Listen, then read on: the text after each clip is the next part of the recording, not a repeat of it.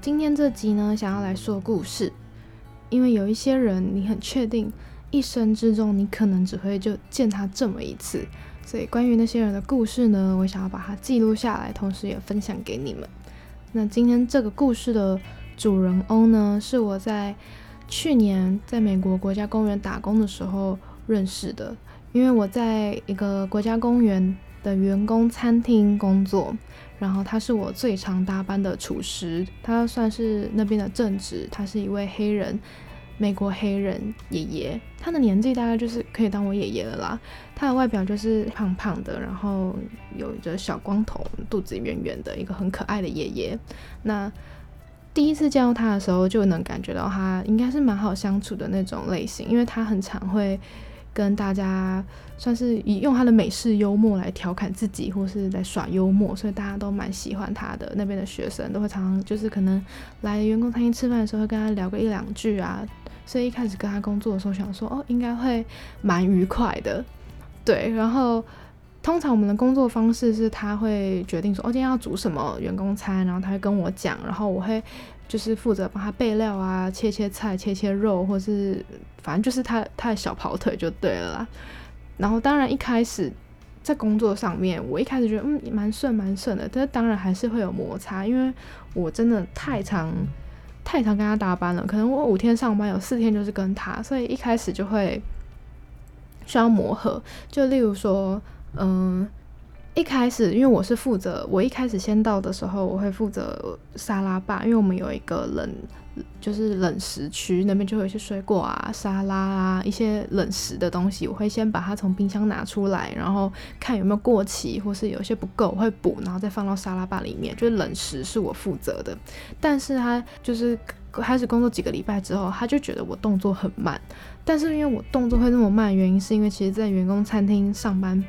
的。工作量不多，因为他不像客人，就是会一直来一直来。他可能就是员工来这边吃饭，他们也是自己夹就自己走，你不需要服务他们。所以有可能我把沙拉吧用完之后，我就没事做了。然后他他可能就开始忙他自己的员工的员工菜。所以一开始我们的分工可能就是。不不太没没有抓到我们分工的方式，所以我就会觉得说，那我沙拉吧用完之后，我也没事做，因为常常真的是超闲，然后就会很尴尬，因为主管就在旁边，我觉得我也不好意思，就是直接偷懒，但是你真的没事做，所以我沙拉吧我通常都会慢慢用，就是。就是可能就是哦，这边倒完，然后再放回去，然后再慢慢的打开，就是优雅的进行这一切。但是他可能就是会觉得说，为什么我的动作这么慢？因为我弄沙拉吧就是补料啊，或者是那些餐盒的东西，我会站到就是他的位置，所以他会觉得很很碍手碍脚的吧。所以有一次，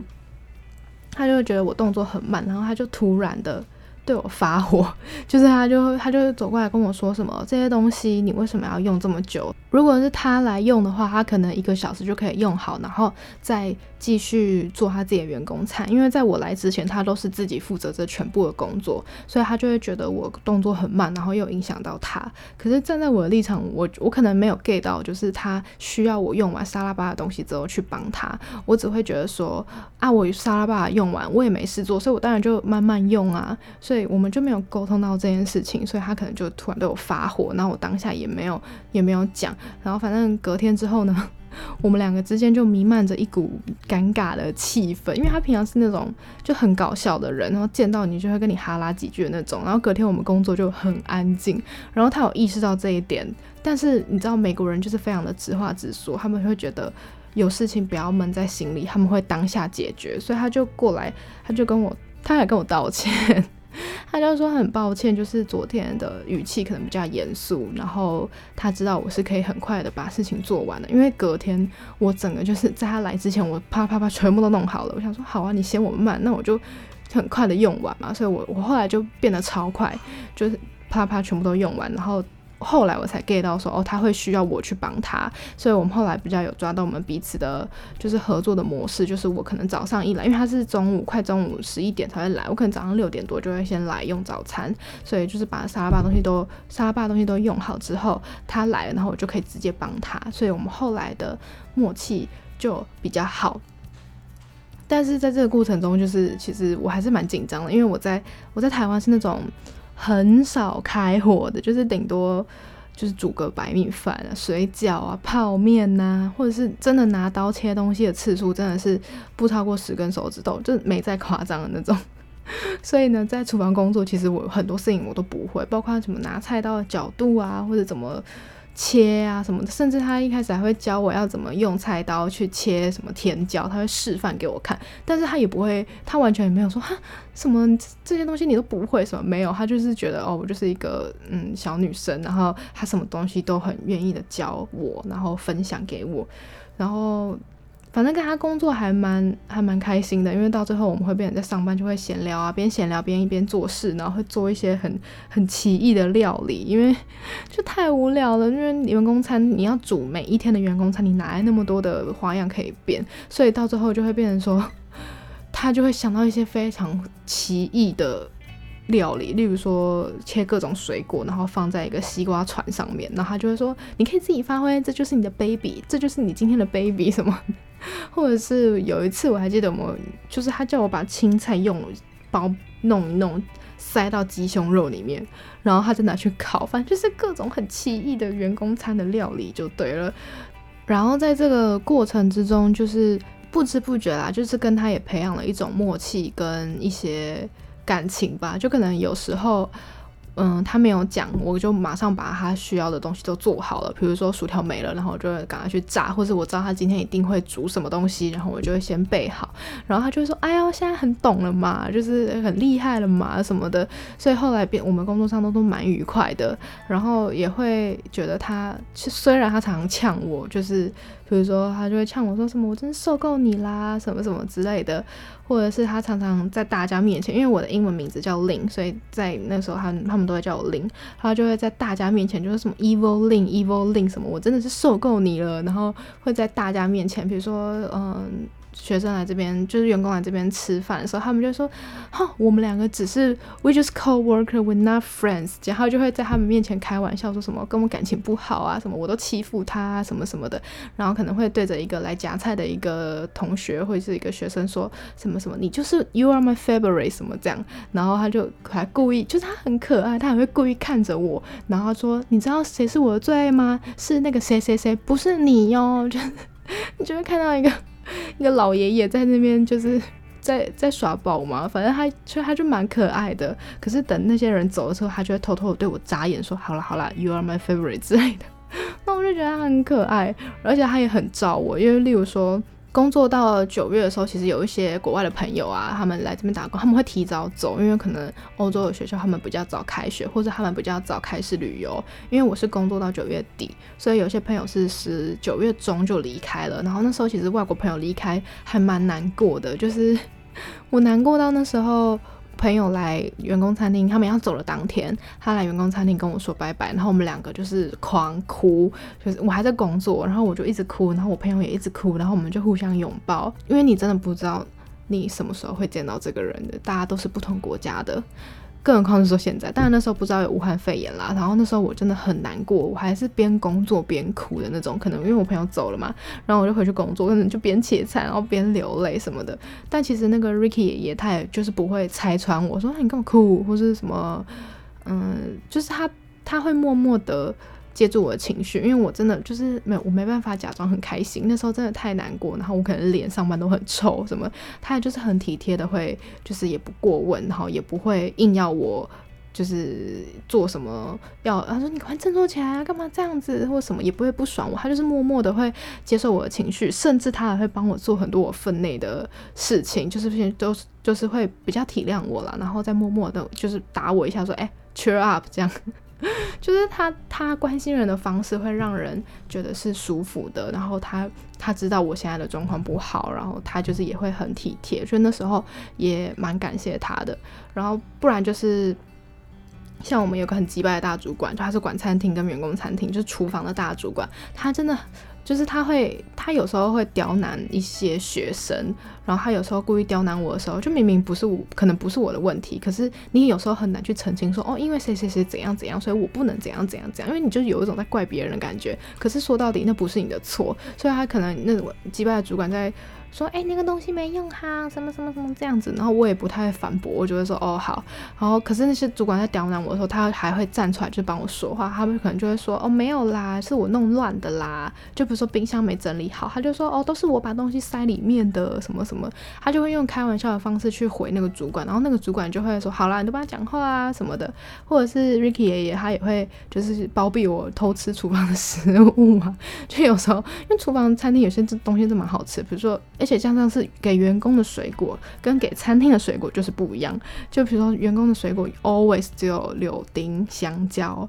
然后，好一点，maybe 苹果。可是，可是在餐厅里面，你可能就会有蓝莓啊、草莓啊，各种可以吃，所以他就会包庇我，就是偷吃这些东西。甚至他有时候还会偷一点出来说：“哎，一起吃，一起吃。”这样，或者是我吃饭的时候不打卡，他也就是睁一只眼闭一只眼，因为吃饭打卡就是你那个小时就不算薪资嘛。可是后来就是大家都就是没有打架，就是看大家会开始一些小 paper，就是偷食数小 paper。然后我有时候可能吃饭只吃二十分钟，我就会不打卡，或者是我有时候会偷偷的。就是吃完饭去外面有网络，因为那边网餐厅没有网络，我就会去大厅有网络的地方小小划一下手机。他就是也就睁一只眼闭一只眼，他就会露出一种，哦，我知道你在干嘛哦。然后我也是，然后我也露出一种哈哈，就是贼笑。可是他也就是很包庇我，他也不会跟主管讲。然后就是我们两个就是像好朋友那样，不叫不会像同事。对，后来有一次在有一个事件，就是他。上班的时候，他突然跟我说，就他突然变得他脸脸色就不太好，然后他就跟我说，嗯，他今天早上接到消息，就是他的叔叔过世了，然后所以他现在心情很不好，但是他想要先跟我说这件事，是因为如果等一下工作上面他可能表情不太好啊，或是情绪上面有一些起伏，他想让我知道，他绝对不是针对我，是因为他现在他今天的状况不好，所以他就他就很体贴的说，哦，我现在跟你讲这件事情是。就是，嗯，我今天状况不好，所以你不要觉得我可能等下脸色不好是针对你这样子。然后那时候我就说啊，就是毕竟亲人过世也是一件很难过的事情，所以我也觉得我我应该我会体谅他什么的。后来那天下班之后，因为我以为他这件事情就是也会有跟主管讲一些他的状况或什么，因为我。我不知道，就我我设想是他可能至少会跟主管说他的状况，因为他可能需要请假啊，或就回去家里或怎样的。然后那天下班之后，我就跟我一个室我的室友，因为我的美国室友他是也是在餐厅工作，所以他跟餐厅的厨房厨师们也都不错，而且他是美国人，就是他是那种就是大家都很好，然后很活泼的那种美国女生，然后散发着正能量的那种美国室友。所以我就跟那个美国室友说说，哎，那个 Ricky 爷爷他的叔叔过世，我说你等下上班，因为他上。上完班，我说你等下上班的时候可以关心他一下，这样，因为我就觉得他就是很散发正能量嘛，因为可能他就是那种啊，give me a hug 什么，就这种很很开朗的女生，所以我就跟他讲。然后后来他可能上班的时候就有看到那个 Ricky，可能就有跟他说啊，就是还好吗？还 OK 吗？听说你家里的事什么什么之类的，他可能就有这样。安慰他。后来当天晚上我去员工餐厅吃饭的时候，那个 Ricky 爷爷还在，然后他就走过来，他就有点半严肃半开玩笑的说：“你这个告密者。”什么？你居然跟别人说？然后我就说，就他一点半开玩笑语，就说嗯，什么东西？可是那时候旁边有人，所以他也没有多讲。然后后来是我去夹菜的时候，就只有我跟他，然后他才跟我说，就是他叔叔过世这件事情，他只有跟我一个人讲，就是他连主管啊，然后厨房里面很好的厨师朋友，他都没有讲。然后他就说，他就说你居然跟别人说了。然后我就说哈，我我当下就是很惊讶，就是就是。当然是会觉得他跟我讲他这么亲密的事情，我觉得我必须要接受他的情绪，然后我也很抱歉，我当下就说啊，sorry，我真的不知道，就是我不知道你没有跟别人讲，我以为你有跟主管讲，所以我想说我跟谁，我跟我那个室友讲，想说他可以关心你什么的，但他也没有真的生气或走心，他说好可以 never mind 什么，他只是他说你看我只跟你讲，你就知道我是你是我的 favorite 什么这样子，是可是经过那件事情，我就会觉得。就是会有一种，嗯，虽然他平常都是那种，嗯，以笑脸迎人，然后开开玩笑啊，很开心的那种那种形象，可是当他家人过世的时候，其实他是不太喜欢把他自己负面的一面展现出来的。可是他会跟我讲，maybe 只是因为我们是同事，可是我觉得某种层面上代表他对我的信任，或是他愿意把他比较。私人的情绪交给我，所以我会觉得我跟他好像又更进一步了，就是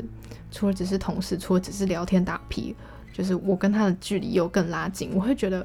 他是那种我离开之后会很舍不得、很舍不得的人。对，反正经过这次事件之后，我心态上就会有一些转变，就会觉得开始倒数离开的日子，我会觉得我会很舍不得他。然后后来，这就连接到有一次我们在。某一次上面就是工作上面的闲聊，然后我就问他说：“诶，到时候如果就是这些学生，因为我们都叫 J one student，因为 J one 就 J one 签证，我们都是拿 J one 签证的学生。我就说，如果这些 J one 的学生都离开了，你会难过或是会会舍不得吗？我就这样刺探铺先问他，然后他就说。”其实我问这个问句的内心真正的问题是，就是如果是我离开的话，你觉得你会难过或不舍吗？但是我当然不敢直接问说，哎，我走了你会不会难过？因为我怕，就你知道我玻璃心，我很怕他直接说，哦，我不 care 这样，所以我就是比较中性的问法，说如果这些学生离开了，你会不会不舍或是很空虚？然后他就和我说，我已经在这个国家公园工作了两三年了啊啊，学生每一年都是来来去去的，什么他已经习惯了，他根本不就不在乎。他当下就这样回我，我然后我当下就说：“哦，OK，好。”而且他也不是，我后来觉得他不是在开玩笑，是因为就连九月的九月中的时候，有一些欧洲女生，像有两个波兰女生，她们也是在厨房工作，她们是做备料的。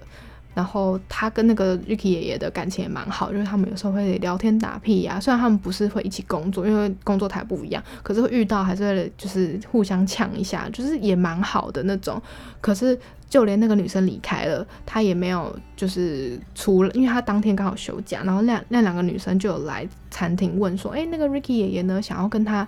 说再见，然后他也叫我传话说他们想要跟他说再见，他们哪一天离开，看到问他要不要来，可是他那天休假，然后我有传话，结果他那天也没有出现，就是我会当下就会觉得。他是不是他真的不在乎吧？就是每一年都有那么多学生来，那么多学生走，之后也不会联系，所以他可能就是对于这种模式习惯了，他也不想要去感受这些离别的情绪，maybe 吧。所以那时候我想说啊，那那两个波兰女生跟他蛮好的，然后他也都没有就是出现跟他们打个招呼啊，什么 take care 啊，或是因为他们其实来道别，厨房的厨师都会出来，可能拥抱一下，可能说拍个照之类的，对，所以那时候我就。好，默默的对自己说，如果到时候换成我离开这个国家公园，他没有任何的表示，或是甚至连再见也没有跟我说，或者直接就这样飘走，就是好是正常。我就先给自己安慰，就是他都说他不在乎了，虽然我会舍不得，但是就是正常吧，就是我也不要太难过。他那时候没有来跟我说拜拜，还怎么样的？后来呢，我们就。工工作到了我离开前夕，就是到了九月底，然后那时候其实就开始会找一些可能这边的厨师啊，或者员工啊、主管啊，因为其实同年龄的朋友他们都离开的差不多了，就台湾我们台湾人算是蛮晚走的，所以我们就开始跟他们拍照，但是我一直都没有去找那个 Ricky 爷爷拍照，是因为。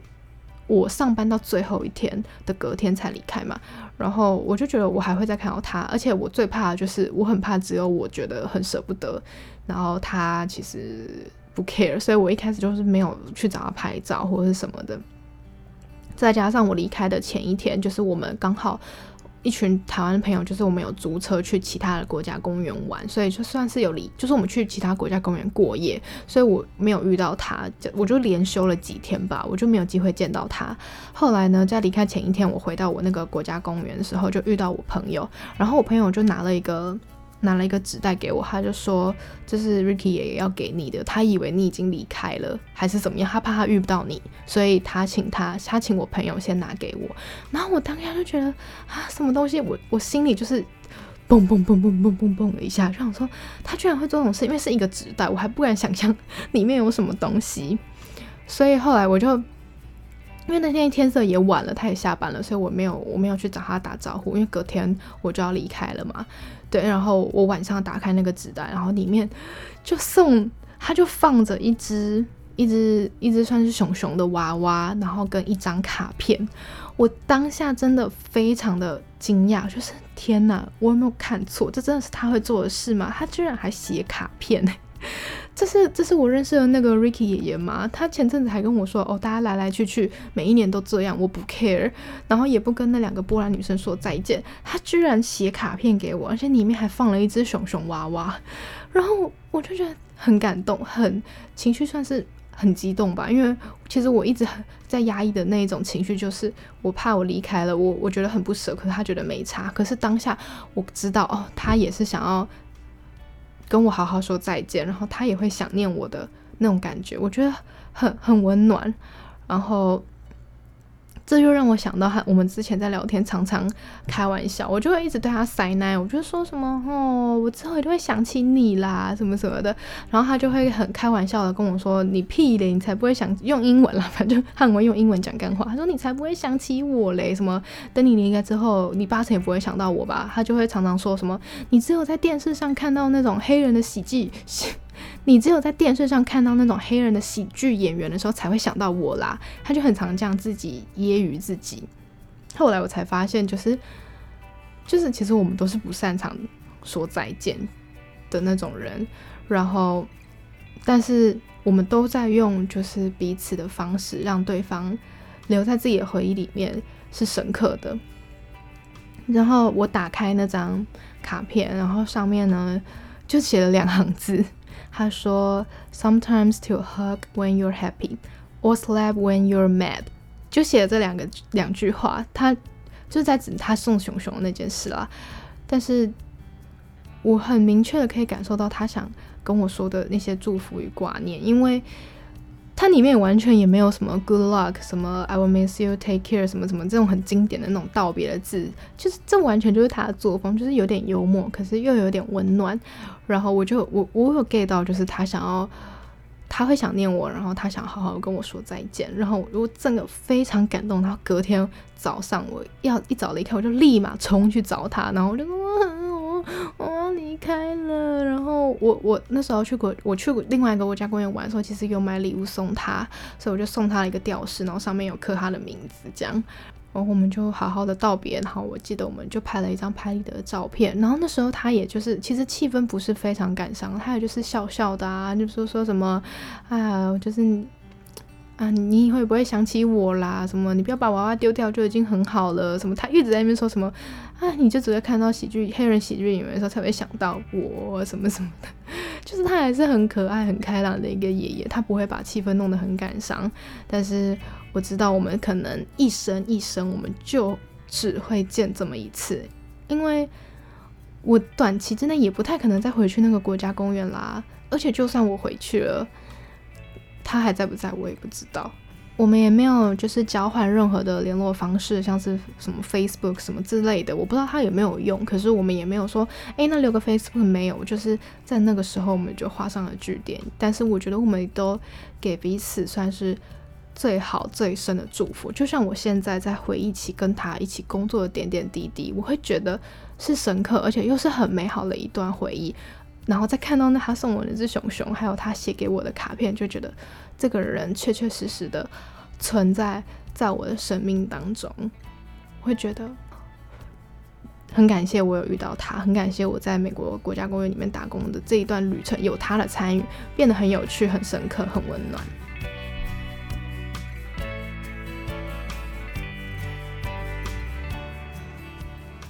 我决定呢，还是来录一个结尾好了。因为这是我毕竟是第一集自己在自己完全靠完一个故事，然后在剪的时候，我才发现我讲话其实蛮快的。因为平常其实跟朋友聊天的时候，他们就会有说：“哎，你讲话真的像机关枪，一直巴拉巴拉巴拉。”就像现在，然后特别是你自己一个人录音的时候，可能就不会有很明显的停顿点，因为没有人跟你对话。然后我脑满脑子就是好，我现在要赶快考完这个故事，然后我要怎么讲，我要怎么讲，就真的会很害怕那个空白，所以我觉得这是一个需要练习的地方，所以就做这种偶尔。自己一个人，我跟他分享一下我最近发生的事情啊，或是一些想法，还还蛮不错。因为总不能总不能整集的节目都全部在靠朋友，然后一直邀朋友来聊天吧。虽然我觉得这样子好像也蛮有趣的，但是有有时候我可能也会讲一些自己生活上发生的事情啊，一些想法，或者是嗯，可能看了某个影集或电影的一些心得吧，就是练习自己讲故事，因为毕竟是台北林雅区嘛，所以呢，还是我觉得让你们听听我的声音好像也不错吧。然后这一集其实嗯想分享很久了，因为 Ricky 也算是在我在美国打工旅游遇遇到一个就是影响我蛮深的人，是算是一个有趣的经验啦，所以希望你们在听的时候就是有被有被娱乐到，然后之后嗯，因为我发现我生活好像蛮无聊，没什么故事可以分享诶，但。想法还蛮多的，可能会聊一些议题呀，或者是我自己个人的小 murmur 之类的吧。如果一如果我可以克服自己一个人对麦克风讲话的话，好，那这集就先这样了，我们下集见，拜拜。